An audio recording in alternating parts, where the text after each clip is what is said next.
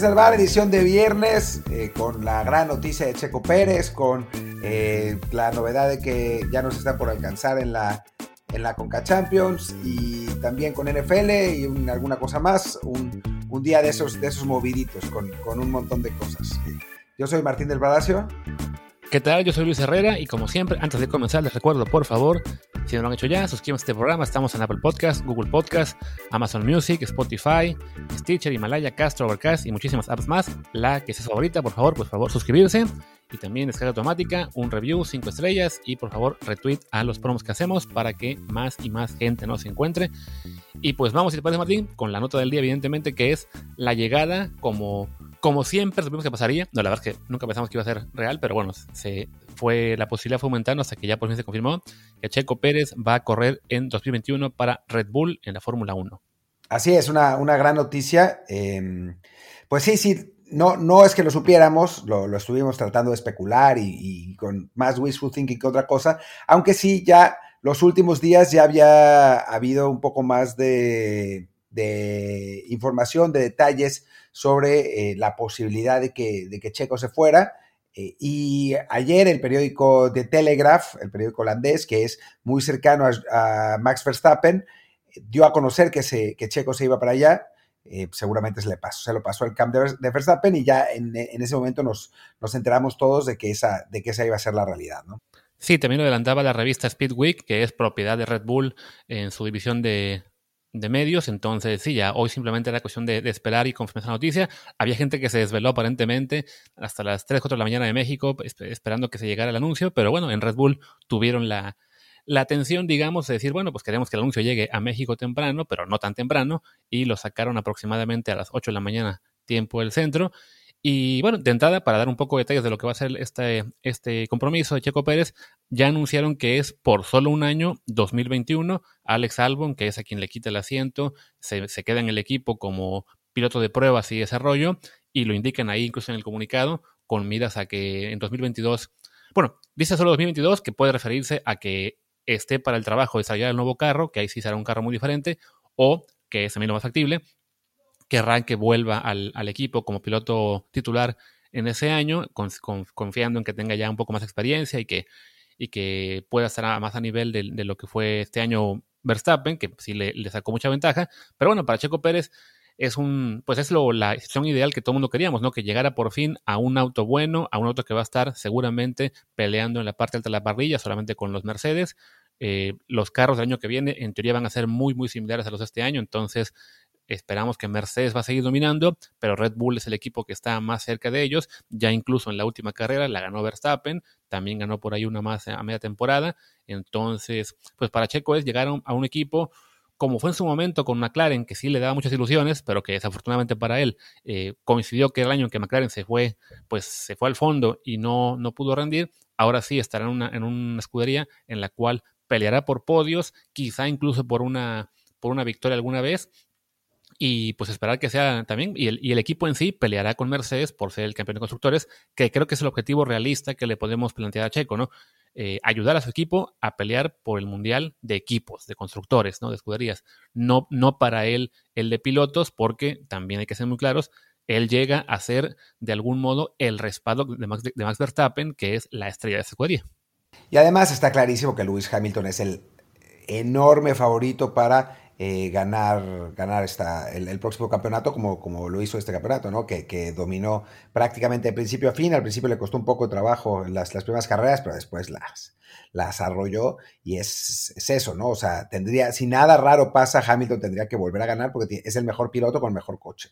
Eh, pero bueno, si Checo logra eh, quizás colarse al tercer lugar, eso sería una, una cosa fabulosa, ¿no? Que, que, que Verstappen quedara segundo, Checo quedara tercero y Bottas eh, cayera al cuarto sería, sería ideal, pero creo que, que lo más importante es que em, pues logre, haya logrado mantener eh, su puesto en un coche competitivo, ¿no? Que, que, bueno, por una vez ya con el Racing Point lo había, lo había logrado, ya había tenido una, una escudería que sí podía estar peleando por podios y pues parecía de pronto que no solo se iba a quedar sin, sin coche competitivo, sino sin carro, ¿no? Le cayó realmente de, maravilla esta, esta opción de Red Bull, la mala temporada de Albon, que pues sí, claramente está muy verde, y, bueno, para Checo es, es, una gran noticia. Y bueno, vamos a ver qué pasa en 2022, ¿no? Porque, porque pues no se ve tampoco muy claro qué onda, ¿no? O sea, es, es poco, es inusitado decir que, que, podría pasar de Red Bull a Mercedes, eh, tal vez Albon no se desarrolle tanto y se quede en Red Bull, pero, pero no se ve qué posibilidad tenga como para dar un paso adelante después de esto, ¿no? Así que, pues otra vez va a tener la presión encima como para tener una temporada tan buena en 2021 para que eh, Red Bull diga, bueno, pues no, no, no nos podemos, este, no podemos prescindir de, Checo o eh, algún otro equipo top decida, decida llevárselo. Sí, creo que digamos que su permanencia en Red Bull depende sobre todo de sí mismo, que si el equipo ve que él está rindiendo a un gran nivel, que puede aportar todos los puntos que no dio en su momento Alex Albón y antes de él que, no dio Gasly o Kvyat, o sea, ya han sido varios pilotos que, suben de, la escudería, digamos, de su, de, su, de su cantera, por así llamarle, y no rinden y los acaban bajando, y entonces si, si ven que no rinde, que bueno, que rinde más bien a un nivel muy cercano al de Max, seguramente pensarán, bueno, en este momento queremos pelear también el Mundial de Constructores, no podemos exponernos a, soltarlo y, y jugárnosla de nuevo con un piloto joven que a lo mejor no, no rinde igual, ¿no? También dependerá un poco de ver cómo funciona Gasly precisamente en, en Alpha Tauri, el equipo B, o el propio japonés este que acaban de subir, que no, no recuerdo bien su nombre ahora mismo, así que no lo pronunciaré porque lo diré mal. Eh, pero bueno, para Checo está ahí esa, esa, esa oportunidad de, lucir. Está viendo ya lo que son las apuestas del año que viene. Claramente sí es eh, mega favorito Hamilton para ser el campeón. Paga apenas 1.40. Después están igualados Valtteri Bottas y Max Verstappen con 6 a 1. Y en cuarto lugar ponen a Checo con 15 a 1, muy por, muy por arriba, por cierto, de Leclerc, que es el quinto, con 29 a 1, ¿no? Entonces sí, por lo menos sí, se queda claro que la, pelea ahora va a ser por ayudar a Verstappen para pelearle a, Hamilton y a su vez al equipo por tratar de quitar el, Mundial de Constructores a Mercedes, que igual también es mega favorito, paga 1.22 apenas por 4 a 1 que paga Red Bull. Y para 2022, Checo Pérez había comentado antes de que se confirmara lo de Red Bull, que tenía ya opciones, ¿no? Que tenía ofertas, que tenía posibilidades. Yo creo que si nos ponemos a revisar toda la parrilla, Ferrari sería una opción eh, probable, considerando que le habían aparentemente ofrecido ser piloto de pruebas este año que viene y que eh, su line-up para la tercera temporada incluye a Carlos Sainz, que también llega un poco como checo, ¿no? Llega por un poco como a prueba para ver si funciona, para ver si consolida ahí a Leclerc, que es, digamos, el, la estrella a su vez de Ferrari pero, pero bueno, una actuación mediana o, o por lo menos no, no, tan satisfactoria podría abrir la puerta a que Ferrari busque a un, nuevo coequipero para Leclerc, que creo que Checo sería una opción también interesante. Fuera de esos, pues no, no tampoco veo muchas opciones, ¿no? Quizá McLaren, donde están, acaban de fichar a Richardo, y, y, no hay más, ¿no? O sea, los demás equipos están eh, en este momento pues con el, todos los, los, los, los, pilotos ya confirmados y no se ve una opción clara, sobre todo de un equipo ganador, ¿no? Porque si Checo tiene ya un año bueno en, Racing Point, pasa ahora a un equipo aún mejor como Red Bull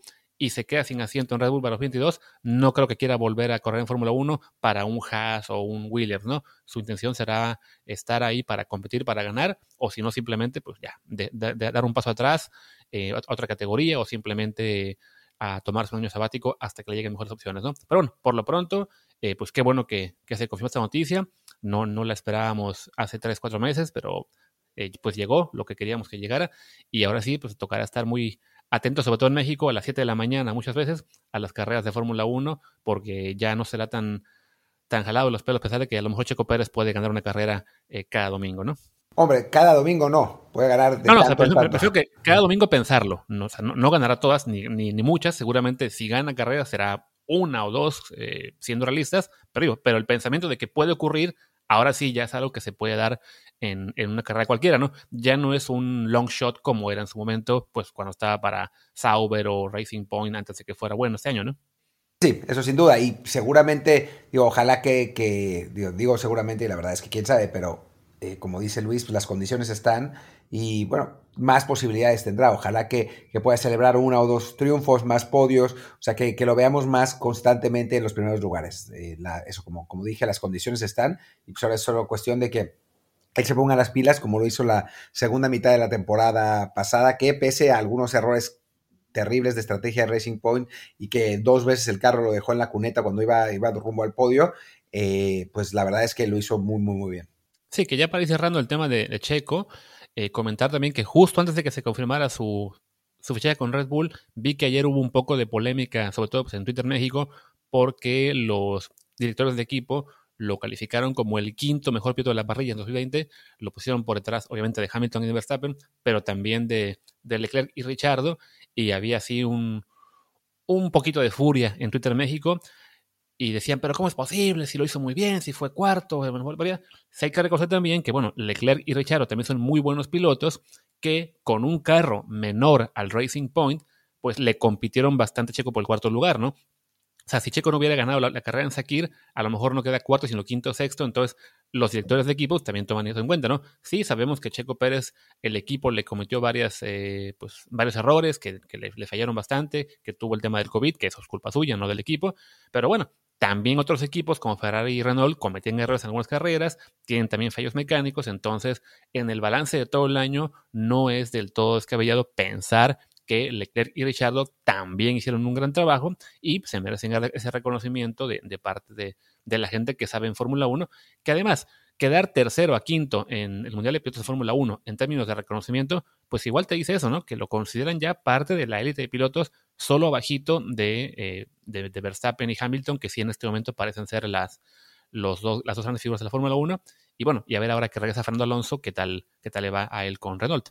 Exactamente. Yo, la verdad es que no creo que a Alonso le vaya particularmente bien con Renault, pero tampoco creo que Renault vaya a estar tan bien. en fin, eh, ¿qué te parece, Luis, si pasamos al siguiente tema? Ya, ya de Checo tendremos también chance de hablar eh, bastante cuando empiecen a desarrollarse los acontecimientos en la temporada que entra. Por lo pronto, eh, pues todo, todo lo que podemos decir es especulación. Y pues hablando de especulación, la, la, MLS ya otra vez alcanzó a la Liga MX, cara. Qué, qué terrible. Con el triunfo del LFC se confirmaron todos nuestros peores temores. Nos alcanzan, nos alcanzan. Metieron un equipo en la Conca Champions a las semifinales, cuando nosotros apenas... Ah, metimos dos nosotros, qué casualidad. ¿Cómo? Y también los echaron dos... A dos de ellos los echó un hondureño. Ah, caray, ¿qué está pasando? Por fin, ¿nos alcanzan o no nos alcanzan? No entiendo bien. Es que yo creo que ellos nos alcanzan, pero Honduras los alcanza a ellos, pero después Honduras no nos alcanza a nosotros. No sé, es, es confuso, no, no, no me queda del todo claro. Pero digo, más allá de, de, la broma, eh, creo que, y, anticipando que el LFC es un buen equipo, ¿eh? o sea, no es, no es impensable, aunque perdieron a toda su defensa y a su portero la, temporada pasada, eh, no es impensable que el LFC le gane a la América y de pronto empiece el, tremendismo brutal, ¿no? O sea, ya hemos hablado aquí que eh, alguna vez pasará que un equipo de la, de la MLS gane la Champions, como ha pasado también, la Champions, la Conca Champions, como ha pasado también que el Porto ha ganado la Champions, ¿no? O sea, es, o el Tottenham, que digamos, para, tener un símil más, más cercano, que es un buen equipo, pero no es, no es uno de los top de Europa normalmente, ha llegado a la final de la Champions, ¿no? Eh, digamos, la, una actuación en un torneo aislado no puede ser referencia de nada, ¿no? Y de un solo equipo.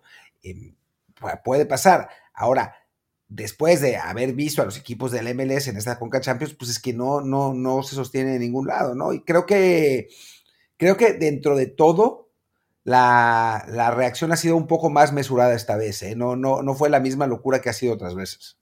Sí, en ese sentido creo que eh, ayudó un poco que, bueno, eso, ¿no? Que hay dos equipos mexicanos en semis contra solo uno estadounidense, que además a dos de ellos los echó el Olimpia de Honduras, cosa que no pasaba desde hace muchísimo, que un centroamericano eliminara a dos equipos, ya sean mexicanos o, MLS.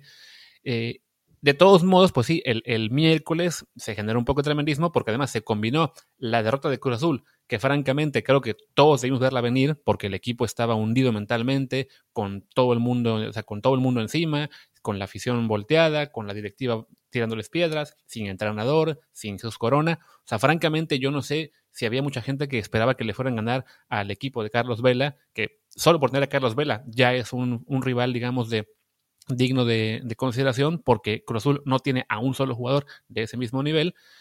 Eh, y después se combinó con la derrota del América en el partido de vuelta, que la gente también pues, eh, tuvo una reacción desmedida. Dice, a ver, sí, perdió 1-0 el partido de vuelta porque ganó la 3-0, ¿no? O sea, no, no, tenía por qué jugar a, salir a ganar el partido, a arriesgar de más, a, matarse, cuando simplemente las condiciones del torneo lo que le decían era, no, pues vamos a, manejar este resultado a tratar de llegar eh, bien a la, siguiente ronda, donde además ahí sí les toca el, el LAFC, que será un rival mucho más duro, y, es un partido que se juega en apenas tres días, entonces no se puede tomar en cuenta ese 1-0 como de, ah, miren, hasta el América sufre con Atlanta United, ¿no? que pero es que Atlanta fue el lugar 23 de la liga. Pues sí, y alguna vez Jaguares llegó a Libertadores a de final, ¿no? O sea, no, no es lo mismo eh, por, porque un equipo le fue mal en liga y le va bien en, en torneo continental, no implica que eso, que toda su liga sea superior a la otra, ¿no?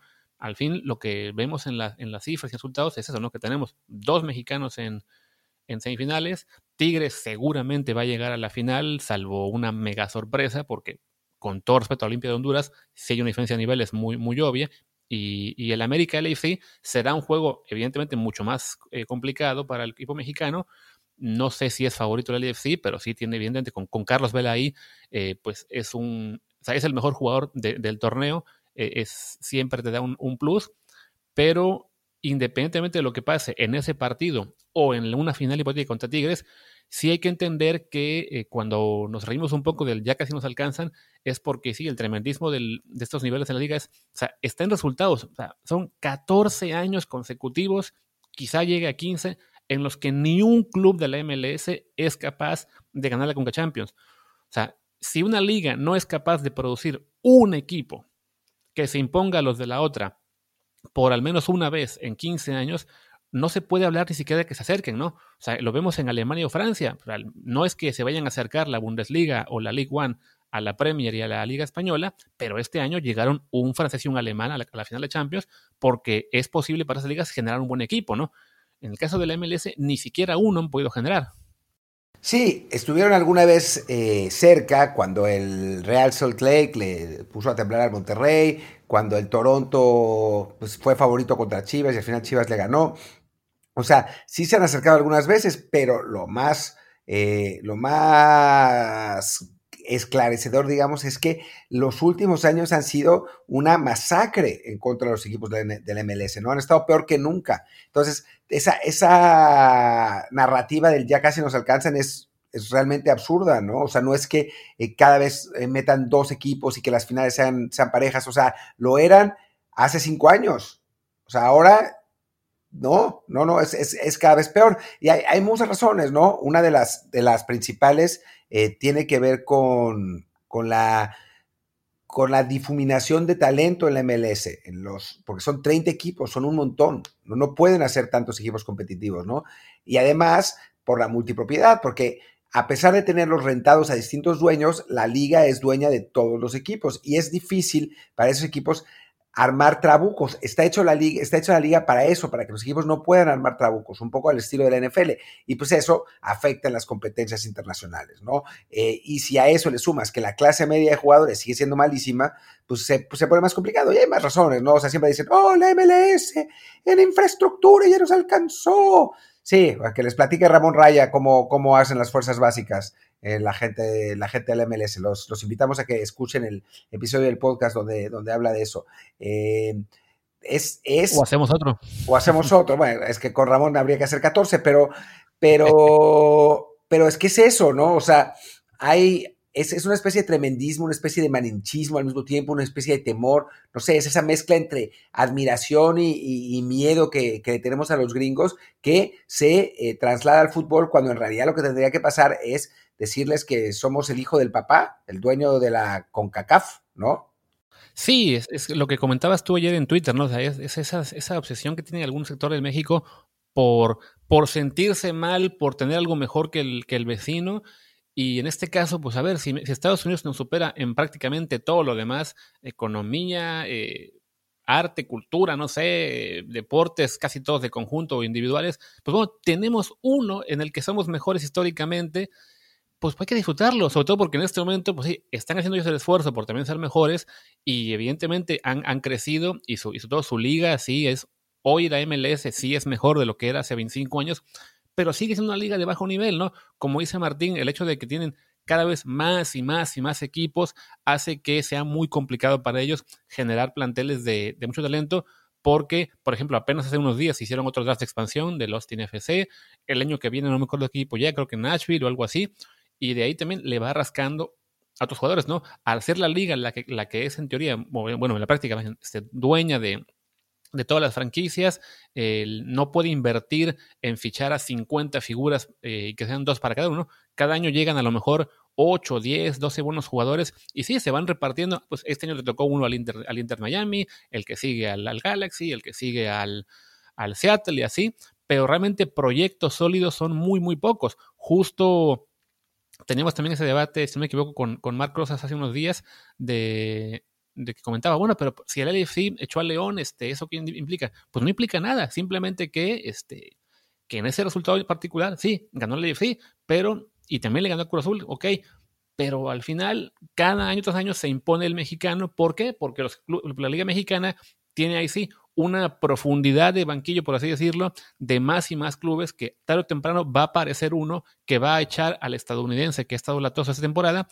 Y además, sabemos que la Liga Mexicana en este momento tiene peleando ahí a Tigres América, estuvo también Cruz Azul y León. Y el próximo año va a regresar el León y seguramente va a regresar también América o Cruz Azul o Monterrey. O sea, tenemos una base de equipos fuertes que van a estar todos los años peleando y metiéndose a la, a Conca Champions y ganándola y de repente cuando, cuando alguno de ellos va a aparecer un Pachuca, va a aparecer quizá un León, un Santos Laguna, que también va a estar peleando ahí.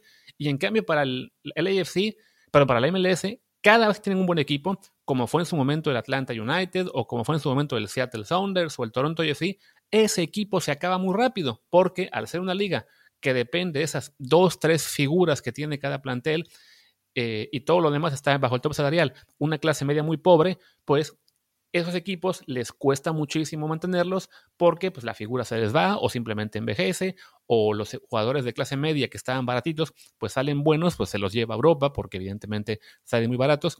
Entonces, cada año vemos un equipo diferente de la MLS dando lata, pero no hay un proyecto consistente que, que nos haga temer de que, ay, ya apareció ese equipo de la MLS que nos va a dar lata por muchos años, como en su momento como por ejemplo en Europa diríamos que es ahora mismo el Bayern para la Liga Premier y la Liga eh, Española, pues ahí está el Bayern, ahí está el PSG, ahí está la, Juventus. En México, no, no. Sabemos que este año el LFC es peligroso. El año que viene, quién sabe. Porque además lo vimos con el Galaxy, que tenía Slatan hasta el año pasado, que era un equipo complicado, que, que se metía a playoff y, más o menos peleaba con él. Se fue y el Galaxy se derrumbó porque no tenía nada más que Slatan, ¿no? Sí, exacto. Y es que es el problema de que en la MLS los equipos basen su poderío, no todos, ¿eh? hay, hay, equipos, Toronto, en Seattle normalmente son, son franquicias más serias, pero, pero, pero son equipos que en general se basan en el star power de sus jugadores, ¿no? Y, son jugadores que llegan en la parte final de sus carreras con hueva de estar en Estados Unidos y pues se van, se terminan yendo y, y en consecuencia los equipos se derrumban y llegan otros. No sé, es una una liga pues complicada en ese sentido. También la gente que decía que el en 23 de 24 pues sí pero en este torneo que se llamaba MLS is back que no era la liga real como, como la conocemos era un, torneo ahí medio medio patito era, era una especie del, torneo que, que se armó en México pero eh, ampliado hasta el, hasta el infinito no sé. O sea hubo eh, hubo distintas cosas, eh, distintas cosas que, que, pueden ser atenuantes o que pueden ser explicativas, pero es eh, en un torneo raro, creo que al final de cuentas se está eh, imponiendo otra vez la normalidad. Y la normalidad en ese sentido es que los equipos mexicanos son más poderosos que, que los estadounidenses porque la liga es en este momento más poderosa, ¿no? Y, y lo es por muchas razones que ya hemos hablado hasta el cansancio. Estoy viendo ahora mismo que bueno, a la próxima Conca Champions van a ir el Columbus Crew, que es el campeón final de la, liga, el Philadelphia Union, el Portland Timbers y el Atlanta United. Francamente, en este momento no podemos ni siquiera decir, no, pues quién va a ser el favorito para el próximo año.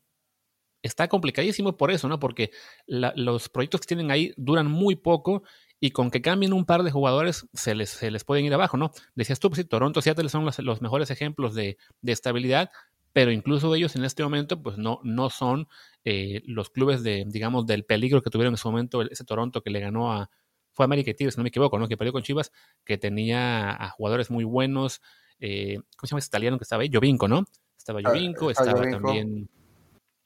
Estaba Beasley, estaba con el Seattle Saunders y quien estaba también, Bradley creo que estaba con Toronto. Y en el momento que los jugadores se van o decaen, ya no, ya no tienen la peligrosidad, ¿no? Mientras que en México sabemos que un Tigres o un Monterrey, un América, un Cruz Azul, incluso Cruz Azul en este momento que sí está evidentemente pasando una crisis más complicada, pues van a renovarse en uno o dos años y seguirán peleando ahí, ¿no? Y si no son ellos, Pachuca, eh, Santos, Pumas, León estarán, ¿no? Entonces, pues sí, ahora queda esperar a que este, que es el sábado, ¿no? Se van a jugar, creo, las, semifinales o el domingo. Sábado. Pues, y, y, el, miércoles que viene o martes la, la final. Pues pase lo que pase, por favor, no caigan en la histeria. Yo creo que la final más probable es Tigres AFC, porque en este momento la América también está en, un poco en crisis, con ausencias, con, con una presión extra que, no le va que no le hará bien para ese partido.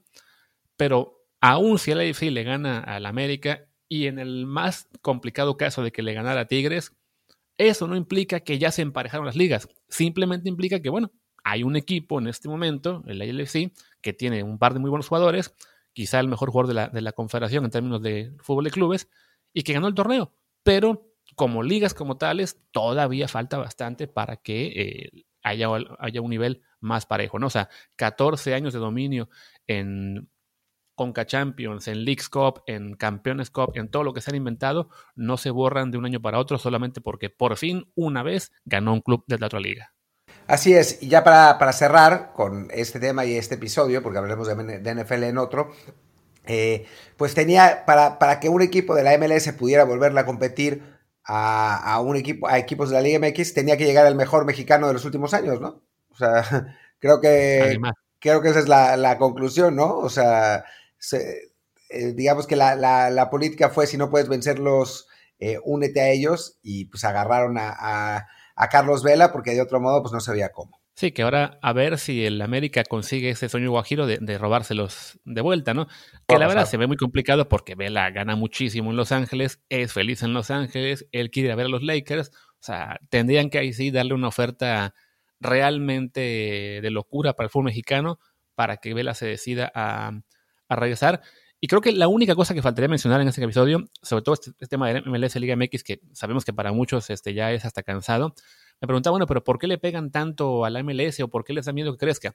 No sé tú, bueno, tenemos de entrada, tú y yo tenemos visiones diferentes de si es bueno o no que la liga estadounidense crezca o no. Yo creo que sería bueno para México, para el fútbol mexicano, para la, para la selección mexicana en particular, no para la Liga MX, que la MLS sí creciera y se hiciera top. Pero bueno, independientemente de que pase o no, creo yo que en este momento es importante eh, explicar el, por qué somos, digamos, tan contrarios, porque yo creo que en este momento decir que la MLS está alcanzando o rebasando a Liga MX es falso, y al decir esa falsedad se está perpetuando una narrativa que hace más factible que jugadores mexicanos buenos y jóvenes que deberían estar saltando a Europa o simplemente seguir en Liga MX en equipos fuertes, vean como más aceptable irse a la MLS. Caso particular, el de Pizarro, que dejó al Monterrey para irse a sufrir al Inter de Miami en un proyecto que está lejísimo de competir a nivel futbolístico con lo que tenía él en Monterrey, en Chivas o incluso en Europa. ¿no? Para mí es creo que el punto, más, el punto clave, ¿no? Se está haciendo demasiado cómodo para el jugador mexicano el irse a una liga en la que no va a competir al nivel deportivo que quisiéramos y que al final eso es lo que afecta a la selección mexicana. Sí, sí, sin duda, ¿no? Eh, digo, yo no, estoy seguro que, tanto esa narrativa aliente el que se vayan a la, MLS, pero a, mí más lo, que me irrita realmente es que, eh, que es mentira. O sea, es mentira. O sea, yo no entiendo por qué la eh, necesidad de perpetuar una mentira. Es, o sea, los datos están ahí, es, es fake news, es, eh, es como, como Donald Trump, pero en, en el deporte, ¿no? Es, es, tratar de repetir una mentira tantas veces para, para intentar que se vuelva verdad. Y a mí ese tipo de cosas me irritan muchísimo.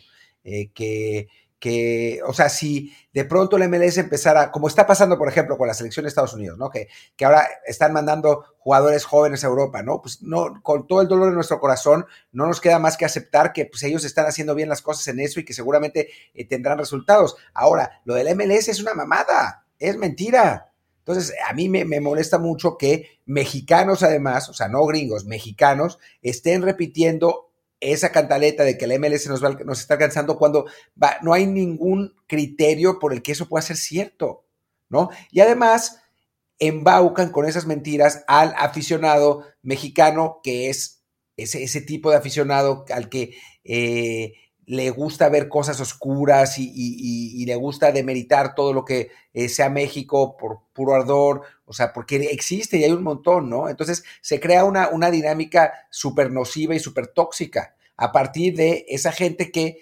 pues, o lo hace por malichismo, o lo hace por esa mezcla entre temor y, admiración, o lo hace por clics, ¿no? Y, que perpetúan mentiras. Y a, a, mí eso es lo que, más, lo que más me irrita, francamente. Sí, porque además una cosa muy curiosa es esto de que siempre cuando quieren argumentar el por qué nos van a alcanzar, se ponen a hablar de es que en mercadotecnia, es que en infraestructura, es que en espectáculo para el aficionado, la experiencia. O sea, se, se mencionan 50 mil factores dejando atrás el que importa, que es el deportivo. O sea, yo no veo a nadie aquí en Europa donde vivimos, a ningún eh, fan del Barcelona o el Madrid o el Atlético, decir, ah, pero es que en la Premier League tienen eh, mejores estadios. Ah, es que en la Bundesliga eh, la gente es muy respetuosa en las tribunas. Ah, es que en Francia hablan francés. No, lo único que importa es quién gana el partido. Y por eso la liga española se volvió tan, a veces tan, tan pesada, tan, tan, sí, tan, tan annoying para veces que a lo que era su, su afición, porque ganaban y ganaban y ganaban y ganaban la Champions League incluso también la Europa League, y no había forma de decirles, no, pues no son la mejor liga de Europa. Pues claro que lo eran, ¿no? No, no, no agarraban a los españoles para decir, bueno, pero es que tienen mejor otra cosa en otros, otros países, ¿no? Y en general así es en el mundo, ¿no? O sea, lo decías tú, no, habrá un argentino defendiendo a la Liga de Brasil, no habrá un, este, un japonés defendiendo a la coreana, cosas así. Solo en México estamos así por decir, no, no, la otra es mejor o ya casi nos alcanza, cuando no, cuando no debe ser.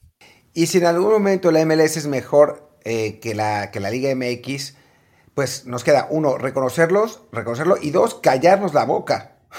Punto, ¿no? O sea, porque tampoco sirve de nada estarse torturando constantemente cuando así sea. O sea, no, no ayuda a nada. Es callarnos y tratar de aprender lo que podamos y tratar de que, de que la Liga Mexicana mejora, mejore. Pero andarlo repitiendo, sea, o sea, si es falso, es patético.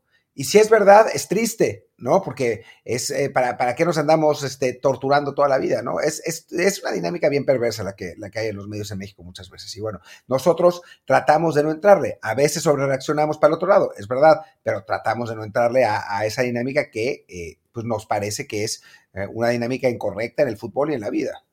De acuerdo. Y yo creo que ya para no seguir con la obsesión, diría que cerremos por ahora este episodio. Si acaso no sé si quieres hablar de, del nuevo Veracruz, que, quiere, que quieren que regrese pronto a la Liga de Expansión.